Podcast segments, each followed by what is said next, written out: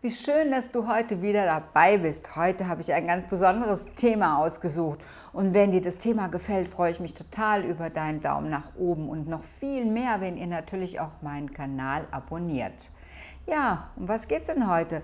Es geht darum, was geschieht, wenn du Käse isst. Naja, wisst es vielleicht, Käse ist ein Lieblingsnahrungsmittel der Deutschen und schlägt mit etwa 25 Kilo pro Kopf pro Jahr zu Buche. Nicht nur, dass Käse zu 60 bis 70 Prozent aus Fett besteht und große Mengen an Salz, artfremden Hormonen und Cholesterin enthält, er macht zudem noch süchtig. Ja, ihr habt richtig gehört, er macht süchtig. Es ist für euch nichts Neues, dass ich der Tiermilch und deren Produkte aus gesundheitlichen Gründen sehr skeptisch gegenüberstehe. Meine eigene Erfahrung aus der Praxis und die Daten aus den jüngsten Forschungen im Übrigen bestätigen die gesundheitlichen Gefahren, die von dieser Lebensmittelgruppe tatsächlich auch ausgehen. Zusammengefasst ist die Tiermilch ein Signalsystem, um den Säugling in ausreichender Geschwindigkeit zum Wachstum zu verhelfen, und zwar spezifisch für die jeweilige Säugetierart. Später und gar im Erwachsenenalter ist diese Funktion absolut nicht nur unerwünscht, sondern die Gefahren für unsere Gesundheit, die damit einhergehen, sind gravierend und für viele von unseren modernen Erkrankungen, die es heute so gibt, definitiv mitverantwortlich. So beeinflusst Tiermilch unsere Gene und trägt damit auch zur Entstehung von Zellveränderungen bei, die sich ähm, beispielsweise in Form von Brustkrebs, Prostatakrebs und auch Dickdarmkrebs zeigen können. Sie aktiviert also die Milch und die Produkte unsere Wachstumshormone auch noch im Alter, was natürlich zu Übergewicht, Fettstoffwechselstörungen, zu Akne, zur, äh, Diabetes, zum Diabetes und damit zu entzündlichen Erkrankungen führt. Doch diese Zusammenhänge mögen viele Menschen nicht hören. Aber bitte, du sollst zumindest mal hinhören. Dabei ist ganz spannend, dass ganz viele Menschen eine Abneigung gegen pure Milch haben, lieben aber Käse und wollen mitnichten darauf verzichten. Und warum das so ist, weiß man bereits seit etwa 20 Jahren.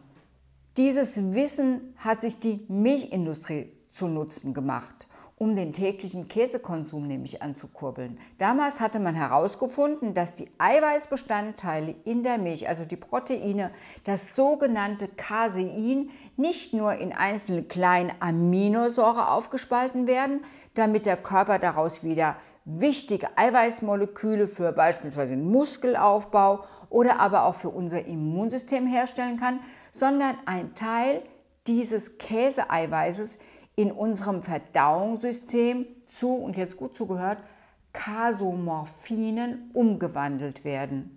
Ja, ihr habt richtig gehört. Das sind nämlich Substanzen, die zur Gruppe der Opiate und Heroine zählen und damit unweigerlich eine Sucht erzeugen. Na klar, die Intensität ähm, ist nicht mit denen der Drogen zu vergleichen, die beispielsweise auch chronisch kranke Menschen oder Schmerzpatienten bekommen. Doch eine subtile Abhängigkeit wird bereits durch kleine Mengen erzeugt und ist tatsächlich auch gewollt. Denn die geniale Natur überlässt nichts dem Zufall. Was meine ich damit? Egal, ob es sich um ein neugeborenes Kälbchen handelt oder um ein neugeborenes Menschenkind, keines würde überleben, wenn es keine Nahrung zu sich nehmen würde. Also ist Tiermilch bzw. Muttermilch mit vielen Bestandteilen bestückt, die zum Wohlfühlen beitragen.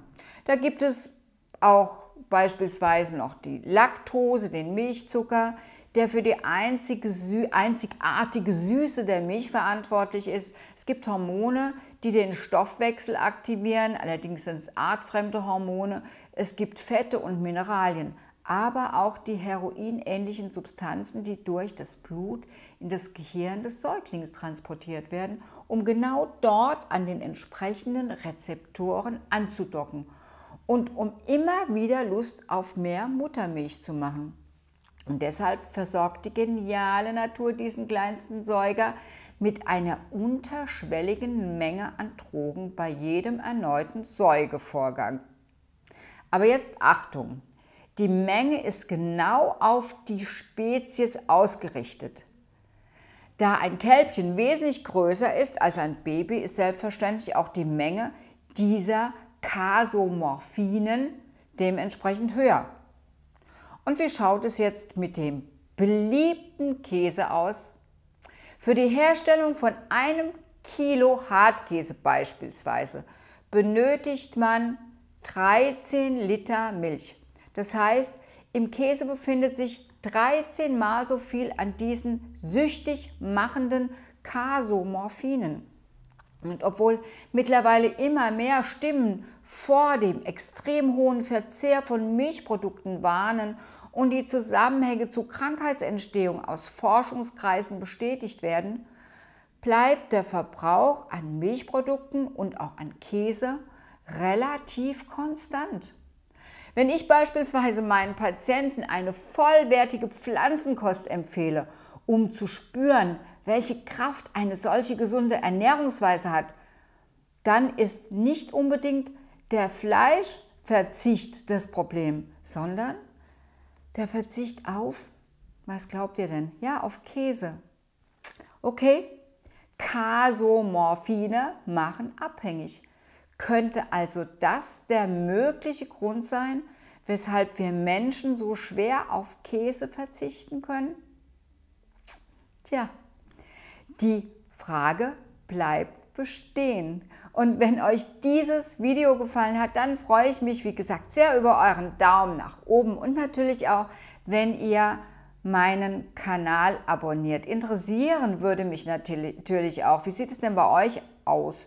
Mögt ihr Käse? Mögt ihr auch Milch pur, also richtig pur trinken oder eher nicht? Weil das ist sehr spannend. Meine Patienten erzählen mir ganz oft, dass sie keine Milch mögen, aber wie gesagt, ich habe es schon gesagt, Käse sehr gerne. Schreibt eure Erfahrung, schreibt alles dazu unten in dem Kommentar. Ich freue mich schon darauf. Tschüss und bis zum nächsten Mal.